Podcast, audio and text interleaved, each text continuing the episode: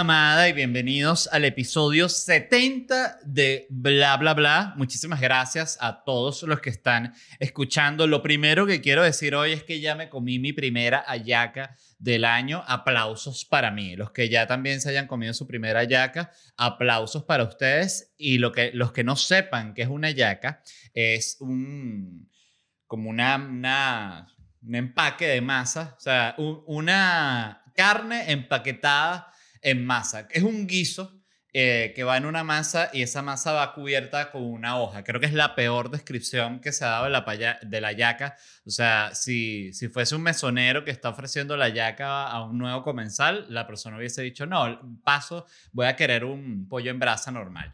Eh, ya me comí mi primera yaca, me dio muchísima felicidad y quería hablar del tema porque es impresionante cómo nadie escapa de la nostalgia. Yo que me considero una persona que no soy nostálgico, particularmente con el tema de Venezuela, eh, coño, en lo que vi la yaca servida, es que hasta le tomé una foto y la compartí en Instagram, que yo nunca pongo fotos de comida y tuve que hacerlo porque es que me generó sentimiento. Ver a la yaca así acostadita, así mirándome con los ojitos fijos y yo, ay, me estaba viendo así con las dos pasitas. Bella la yaca.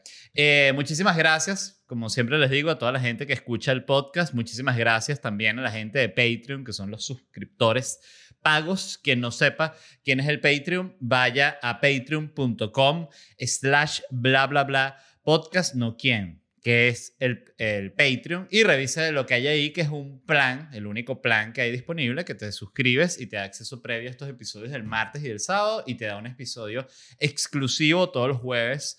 O viernes. Hoy, de hecho, voy a estrenar una sección que es basada específicamente en mi Patreon, porque me conecté hoy y les, pedí que me lanzaran temas de los cuales querían que yo hablara y anoté varios. Y creo que va a ser una sección, eh, o que podría ser una buena sección, que es que me lancen los temas y yo los comento, los de la gente de Patreon. Así que muchísimas gracias a ustedes también.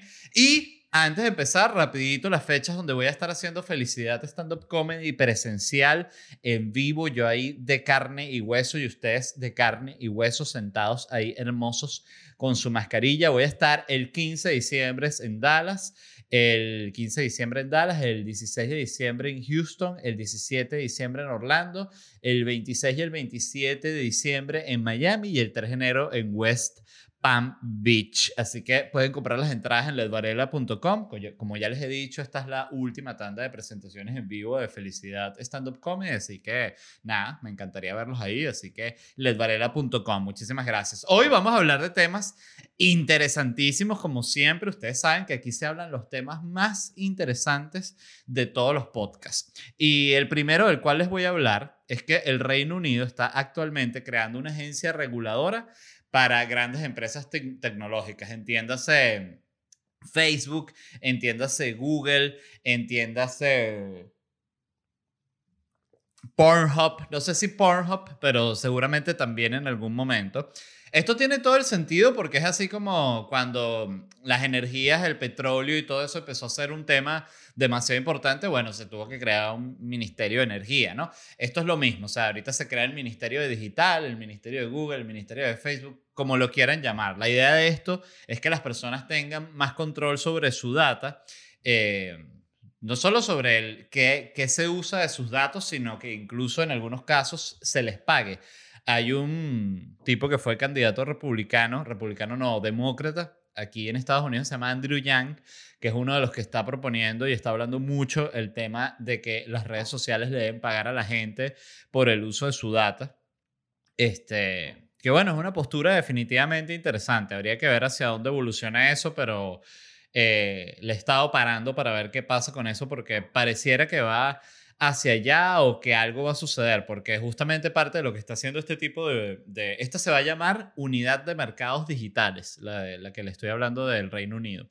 Y lo otro que quieren implantar es que la gente tenga la opción de no recibir anuncios personalizados este, y disminuir el monopolio creando condiciones que favorezcan que haya competencia, lo cual es tan difícil lanzar una competencia a algo tan gigante. O sea, es como si tú ahorita dijeras, no, bueno, voy a lanzar el nuevo Facebook. Es como que mierda.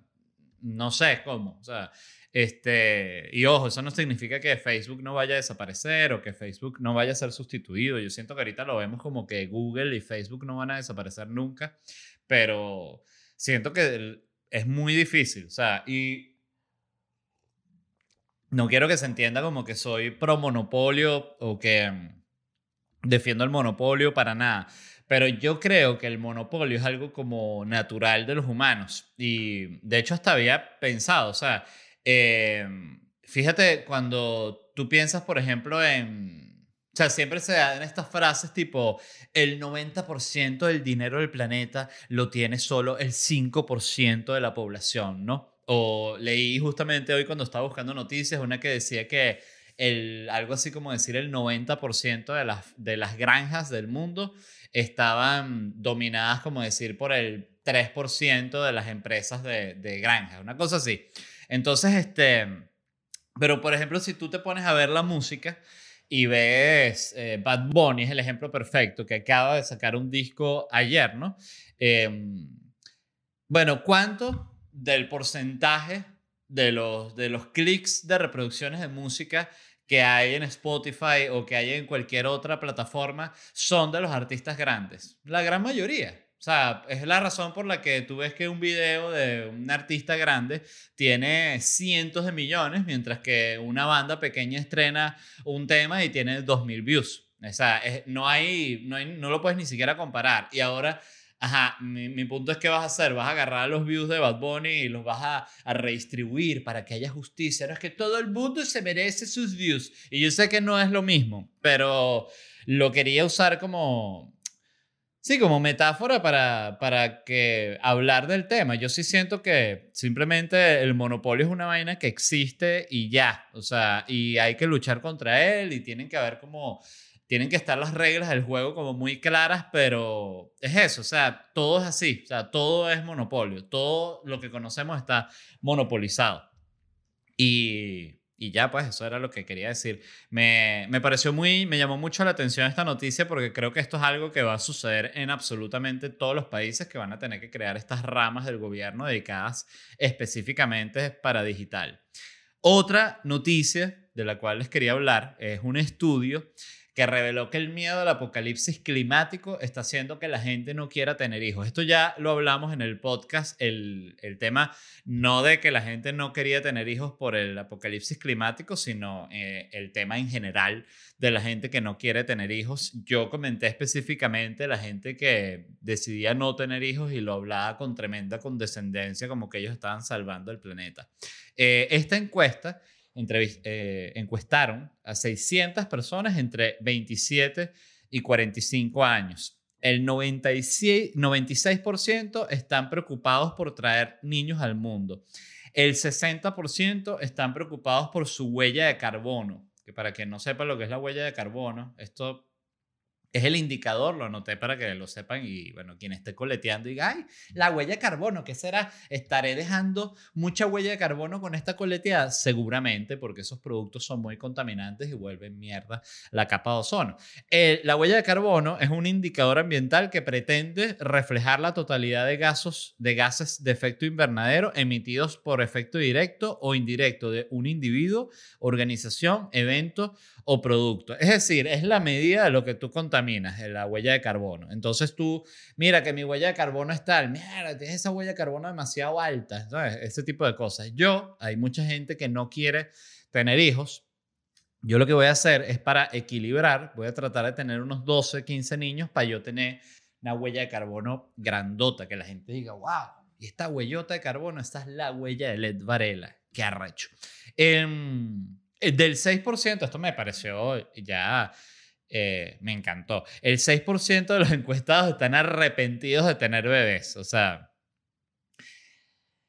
yo voy a ser honesto. Yo, eh, si tú, yo creo que si tú estás en el planeta y tú tuviste un bebé y te arrepientes de tener el bebé porque el mundo está muy contaminado, eh, coño, yo no les creo un carajo, discúlpenme. Creo que es lo que no quieren es tener el bebé y ya. Están arrepentidos de tener bebé y está, ay, no, pero es que mira, demasiado rayo ultravioleta, mira el, el, plástico ahí en el mar y yo con este bebé más ladilla. Es más o menos así lo sentí yo, pero bueno, no está bien. La gente tiene derecho de arrepentirse a tener bebés. De hecho, muchísima gente se debe arrepentir de, de tener bebés. Lo que pasa es que está muy mal visto decirlo eh, y con toda razón, siento que no tanto por lo que te pueda parecer a ti, sino por el impacto que puede tener en el niño que tú estés diciendo todo el tiempo y que no, yo no quería tener este niño. Bueno, eso lo va a volver loco al niño, va a terminar siendo un psicópata. Entonces es por eso que está mal visto, pero muchísima gente se, se arrepiente de tener bebés. Y a mí me pasa mucho cuando hago las preguntas en, en Instagram, que en las que cabe este tipo de respuesta, que muchas eh, madres me dicen, me escriben que están ladilladas de sus niños o que les pesa mucho o que, que ladilla el bebé, todo eso, entonces, pero lo dicen justamente porque se sienten en confianza y en anonimato y de nuevo, está mal decirlo públicamente que tú te arrepientes de tener un bebé. Y ahorita, esto es el, ya sobre el final del artículo, eh, le preguntaron a esta gente que, a este grupo de encuestados, cuál era su visión sobre el futuro, si era positiva, si era neutral, si era negativa. Y escuchen esto, el 92% tiene una visión negativa del futuro. El 5%, el 5,6%, de hecho es el 92.3%, el 5.6% tiene una visión neutral del futuro, o sea, como que ni malo ni bueno, normal. Y el 0,6 nada más tiene una visión positiva. Oye, yo para que sepan, sume esto y esto no da 100%, lo cual quiere decir que en el artículo dejaron por fuera el, me imagino que el clásico no responde, no sabe, ¿no? Que siempre me ha dado un poquito de risa cómo es eso en las encuestas cuando le pregunto, ¿y usted qué piensa del, del cambio climático y el tener hijos? Se queda así callado. Entonces la persona dice, ay, responde, no sabe. Eh, Coño, a mí yo les voy a ser honesto, a mí me sorprende mucho que haya tanta gente que piense que, que estamos en el peor momento de la Tierra. O sea, me parece que es simplemente estar desubicado, o sea, estar literal en tu casa, echado así viendo Netflix, pidiendo una comida divina por el celular que te la dejan en la puerta de tu casa y estar a la vez tuiteando y que el planeta se lo llevó el demonio, estamos como cuando la Primera Guerra Mundial, coño, evidentemente no, o sea, el, el, el, peor problema que puedes tener ahorita es que, que te traigan eh, un frappuccino que tú no pediste. O sea. Hey, it's Kaylee Cuoco for Priceline. Ready to go to your happy place for a happy price? Well, why didn't you say so? Just download the Priceline app right now and save up to 60% on hotels. So, whether it's Cousin Kevin's Kazoo concert in Kansas City, go Kevin, or Becky's Bachelorette Bash in Bermuda, you never have to miss a trip ever again. So, download the Priceline app today. Your savings are waiting To your happy place for a happy price. Go to your happy price, Priceline. Um, no sé, me parece que, que, es un poco exagerado. Y mi pregunta es, si la gente no tiene hijos, ¿quién coño va a colonizar Marte? ¿Saben? No se va a colonizar solo. O sea, ya dijo Elon Musk que para el 2050 piensa tener un millón de personas en Marte. Que habría que preguntarse qué porcentaje de ese millón van a ser venezolanos. Eso va a ser alto la cantidad de venezolanos en Marte. Verga, no huevo, nada, chamo. Está en Marte es arrecha, chamo. En Marte se trabaja duro, ¿viste? Aquí no es huevo nada, se tiene que trabajar duro, chamo. Yo no descanso. Pero estoy ahorrando y me va a traer mi mamá para Marte. Eh, lo digo fuera de vaina, deberían dar una visa especial para los venezolanos para que se vayan a Marte, porque es que eh, yo siento que los venezolanos en general estamos como muy decepcionados del planeta y de las políticas y de, lo que es la vida. Entonces, Marte luce como, coño, un, eh, un inicio fresco, ¿no? Un reseteo, ¿no? Vámonos, coño, Marte, ya, no joda, está ahí una buena.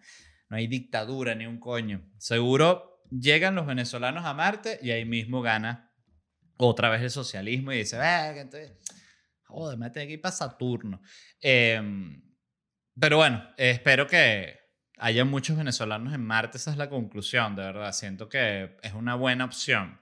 Y, y de nuevo, lo dijo Elon Musk que para el 2050, señores, lo leí hoy, para el 2050 ya quieren tener un millón de personas en Marte, lo cual me hace pensar, para el 2050 yo voy a tener yo tengo 35 años ahorita.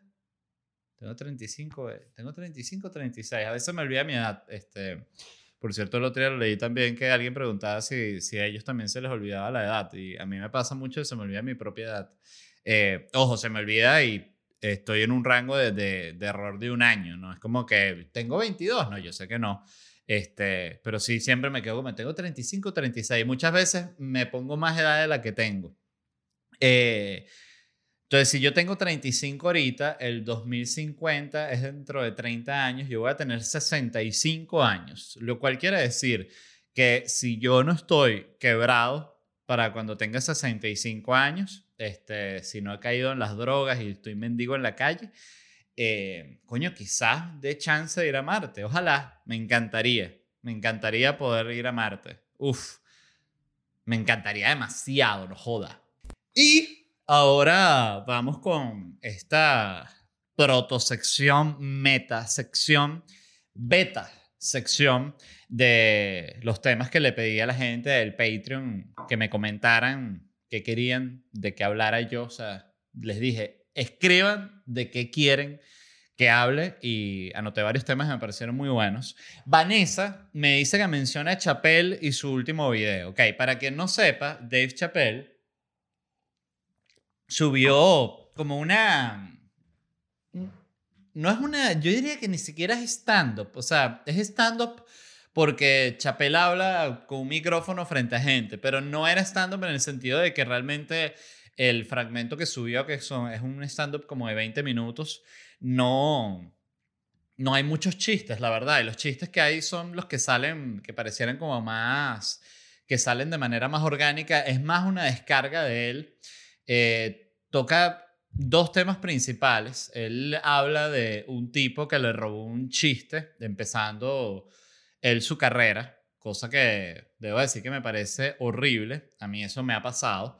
Este, no entiendo a la gente que hace eso. Me pasó en, en Venezuela con gente que usaba chistes míos, eh, exactamente como cuenta Chapel que le pasó, que él dice que él cuenta un chiste muy bueno y que se acerca otro comediante a pedirle como que, mira, lo puedo usar en otra, yo me voy a presentar en tal, puedo usar ese chiste. Y Chapel de huevón, jovencito, le dice que sí.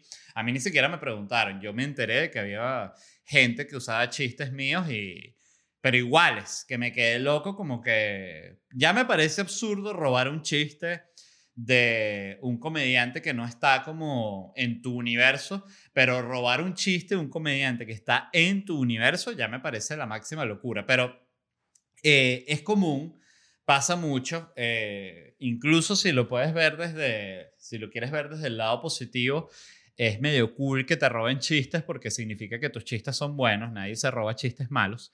Em, pero es terrible. Y lo otro que habla es de una situación en la cual él vio como que había como uno de estos juegos de cartas, de que encuentres una carta, ¿no? Estos clásicos juegos que apuestas y tal. Y él vio que había como una, una, el tipo tenía como una carta que estaba doblada y él pensó como que lo había encontrado, el, la, ¿sabes? El punto flojo del tipo. Y cuando dice la carta, el tipo muestra y no es la carta. Entonces él se da cuenta que es una joda y que las otras personas que estaban alrededor del tipo también eran parte de la estafa del tipo. Esto es muy común, ¿no?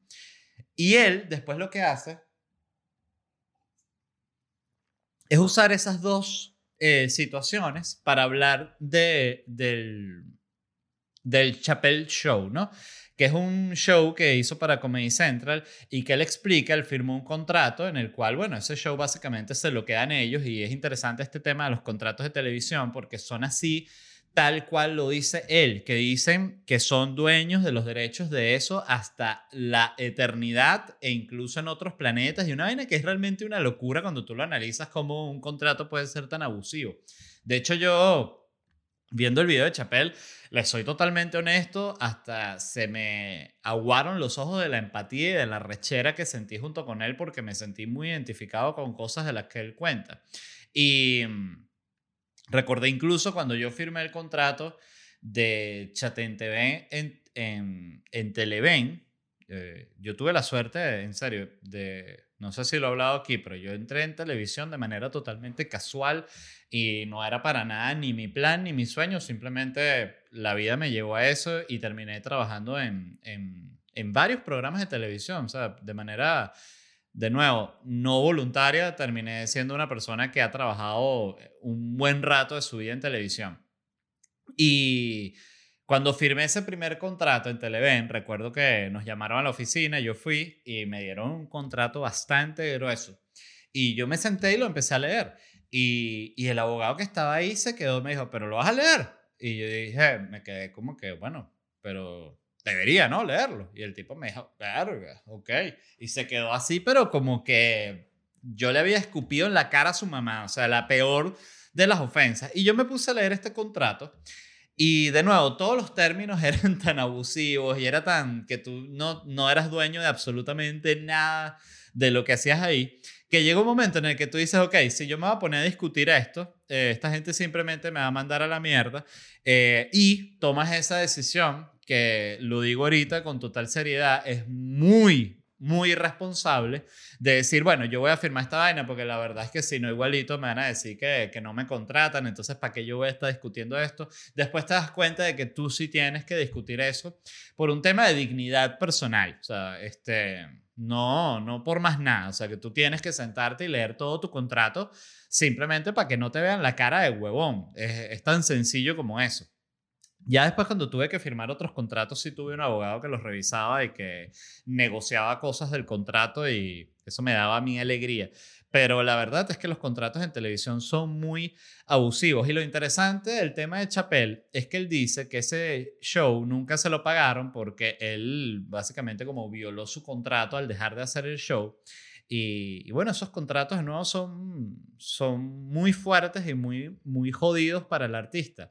Entonces él cuenta cómo este show lo han pasado en todos lados y lo han estado streameando en todos lados y a él no le ha llegado un centavo de eso. Y que si bien él firmó ese contrato, también está como el, el lo que se llamaría el deber ser, coño. Y eso fue lo que me llamó la atención, que él lo que hizo fue exponer públicamente lo que le había pasado y eso para mí es lo que requiere más valor porque él está en una posición en la que yo creo que es justamente ahí cuando le dicen que se quede tranquilo, como que, pero si tú eres ya un millonario, que ya tiene todo, ¿qué necesidad tienes tú de estar denunciando a la gente de, de Comedy Central y de HBO que te dijeron una vaina fea una reunión? ¿Para qué? Justamente por eso, porque es la gente en posiciones de poder la que tiene la oportunidad de cambiar ciertas cosas o de llamar la atención sobre ciertos temas. Y la verdad es que este es un medio absurdamente abusivo, absurdamente abusivo. Eh, algo que es muy normal en este medio es que te contratan productoras para que tú trabajes proyectos para ellos sin pagarte, con la promesa de que si se da la vaina, ¿sabes? Ah, bueno, pero la promesa, pero a ti sí te están pagando, ¿no? Y que, bueno, sí, pero es distinto. O sea,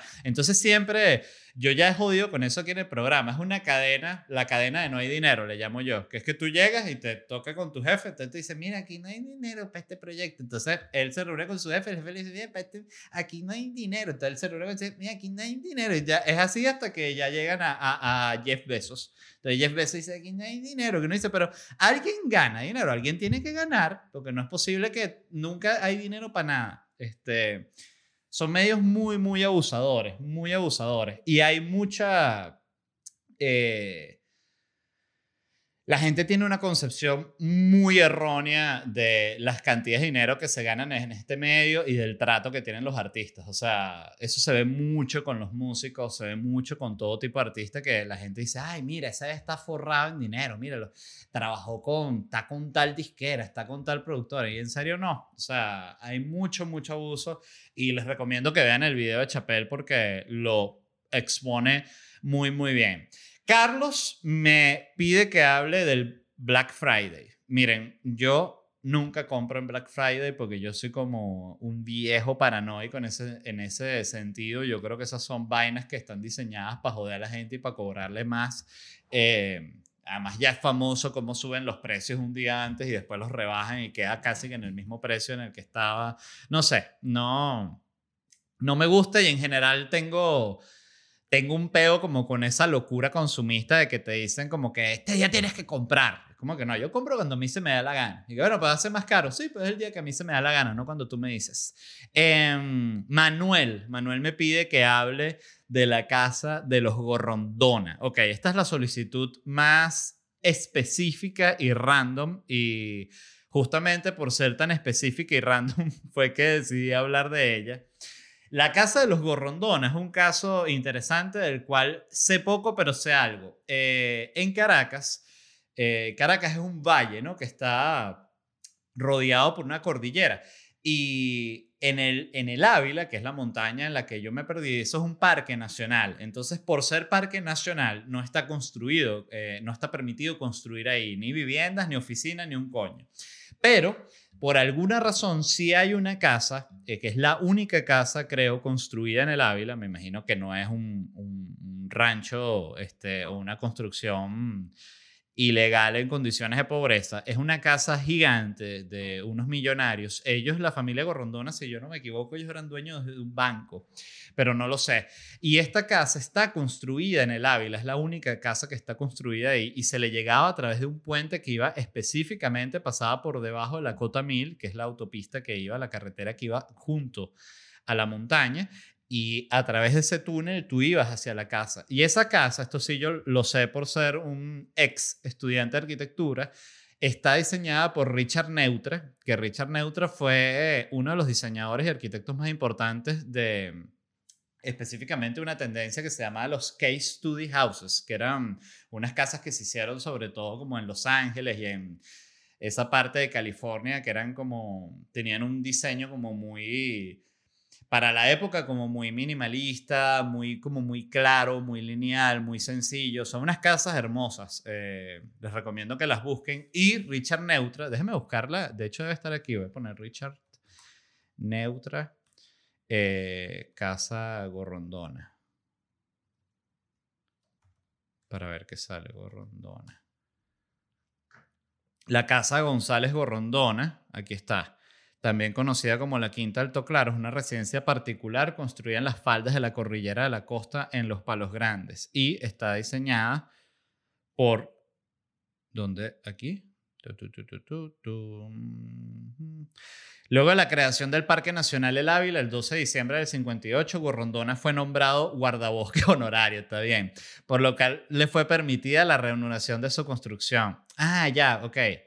La casa, lo voy a leer, no importa. Este, la casa es un producto de un encargo por parte de José Joaquín González Gorrondona, abogado, economista y banquero, quien fue director del Banco Industrial, decano de la Facultad de Economía de la Universidad Central de Venezuela y miembro del directorio del Banco Central de Venezuela entre el 42 y el 46. O sea, estamos hablando hace ya mucho tiempo.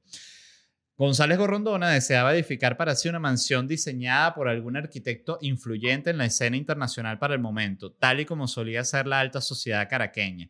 Para ello contactó a Gio Ponti, autor de Villa Planchard, eh, para diseñar unos planos tentativos. El proyecto de construcción se inició hacia el 57 tras el derrocamiento de la dictadura de Marcos Pérez Jiménez. Las nuevas autoridades detuvieron la construcción por el violar el lote inferior que venía estudiando para hacer en el Cerro del Ávila por lo cual este diseño no fue culminado. Y después, eh, aquí está, que en el 58 Gorrondón es nombrado guardabosques honorario. Fíjense lo que es ser millonario, que puedes decir, yo, yo puedo ser guardabosque para vivir en una montaña que nadie puede vivir. Y dicen, claro, papi, pero si usted es el más millonario del mundo, eh, ¿cuánto hay para eso? Eh, entonces, bueno, contrataron a Richard Neutra y él fue el que diseñó esta casa arrechísima, que es una belleza, por cierto, ya que hablan de esta casa de Villa Planchard, quien no conozca esta casa, búsquela, es una belleza. Eh, por cierto, esa casa está cuidada por la fundación y tú si vas tienes que ir como por, con unos guías y es como...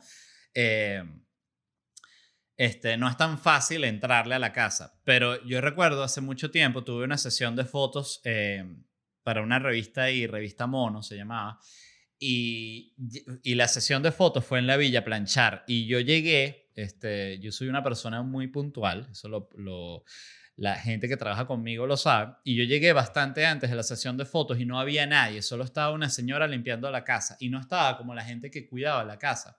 Y yo llegué y entré como que, eh, aló, hey, y no había nadie todavía de la gente que iba a tomar las fotos. Y recuerdo que esto fue de estas cosas que son simplemente como errores administrativos, pero al no haber nadie para vigilar la casa, yo pude entrar en la casa y verla tranquilito, vi todo de cerca, revisé los cuartos, hasta me senté en una cama y todo. Si esto lo está viendo la, la, señora que es dueña de la casa, le da un infarto, pero revisé todito, todito, todito y nadie me la di yo. Este, y bueno, yo como eh, ex estudiante de arquitectura, eso fue un placer casi casi pornográfico para mí. Fue una vaina impresionante. Villa Planchar.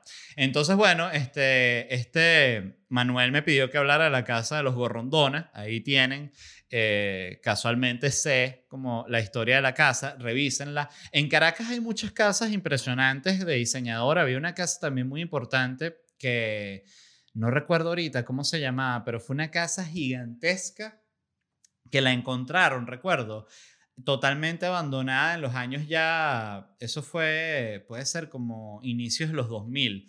Y no recuerdo ahorita el nombre de esa casa, quedaba por, por Mariche. Voy a poner casa de lujo, eh, Universidad Santa María.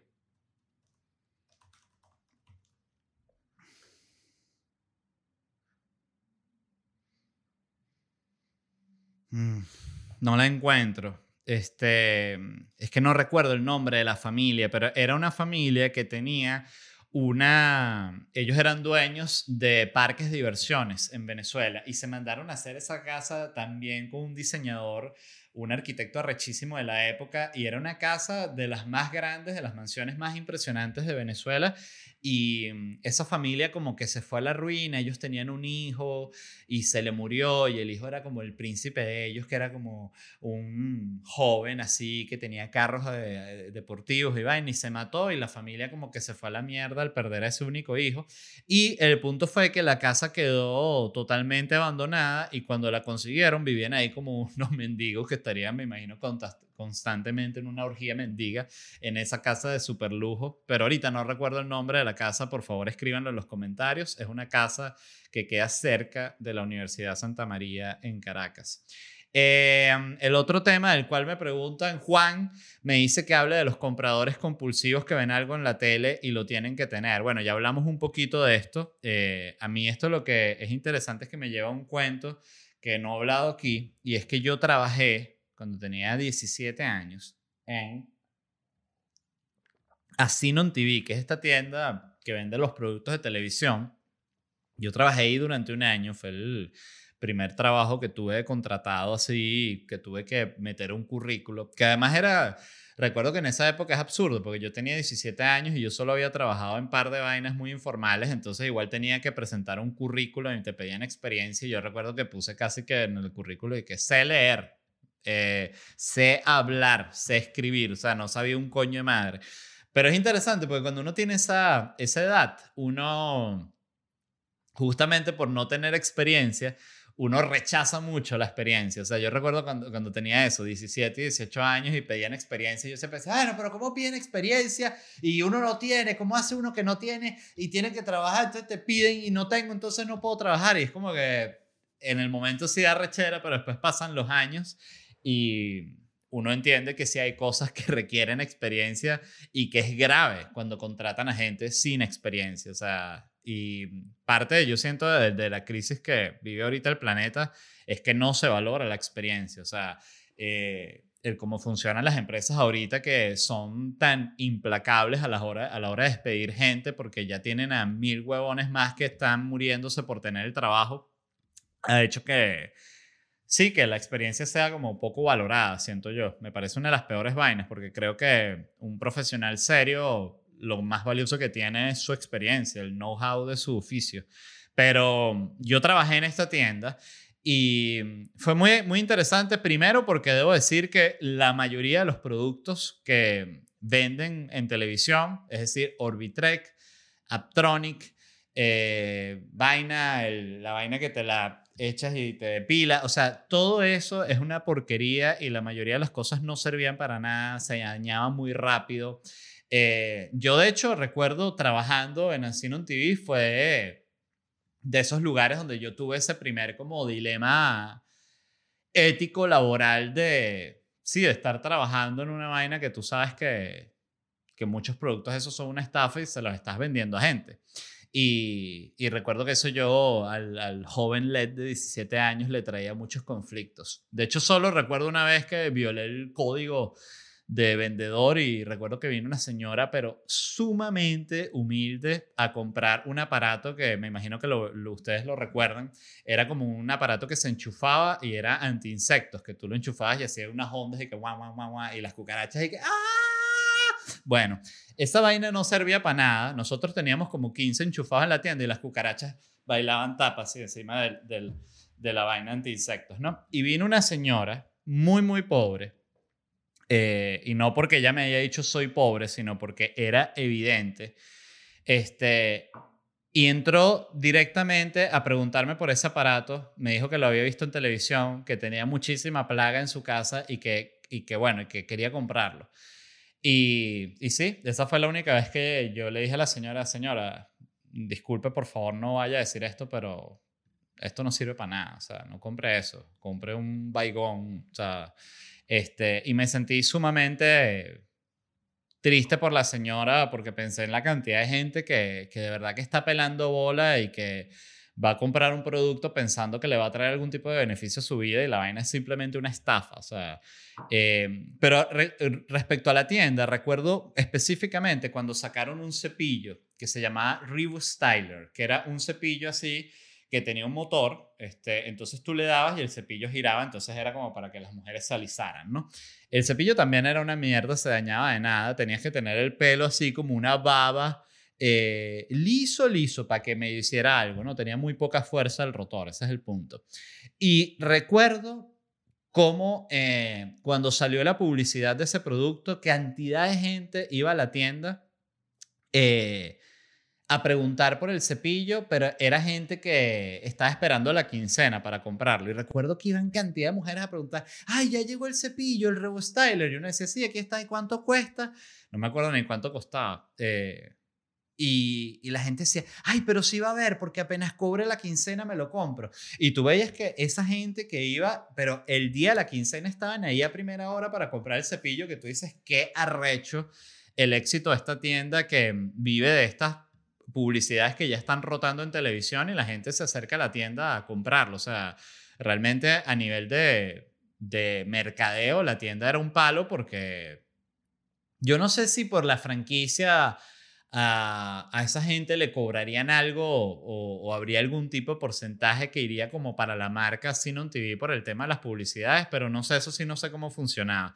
Lo que sí les puedo decir, y ahorita después de años que trabajé en esa vaina, es que la mayoría de las cosas que vendían ahí eran una verdadera porquería. Eh, y, y, bueno, y nada, fue un trabajo que tuve. La verdad, este, recuerdo que fue un trabajo también duro, porque era esos trabajos en tienda que tienes que estar parado todo el día así. Buenas tardes, ¿lo puedo ayudar en algo? Buenas tardes, ¿lo puedo ayudar en algo? Pero, bueno, ¿qué les puedo decir? También fue un trabajo bonito. Yo, eh, frecuentemente pienso en qué será de la vida de la gente que trabajó conmigo en aquella época. Eh, pero bueno, eso fue de todo, eso fue todo de este episodio. Muchísimas gracias a todos los que escucharon, muchísimas gracias a la gente de Patreon que me compartió estos temas de los cuales hablé hoy. Eh, lo voy a hacer de nuevo para el próximo episodio. Les escribo antes para que me los compartan por ahí en el Patreon.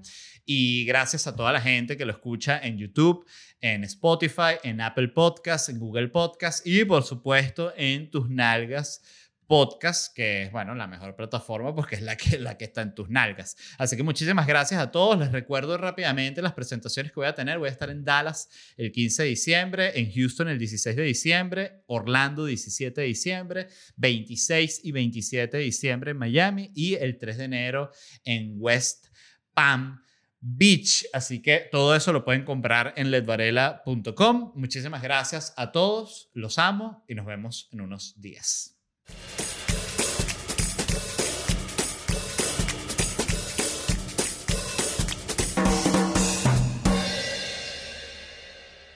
¿Estás listo para convertir tus mejores ideas en un negocio en línea exitoso? Te presentamos Shopify.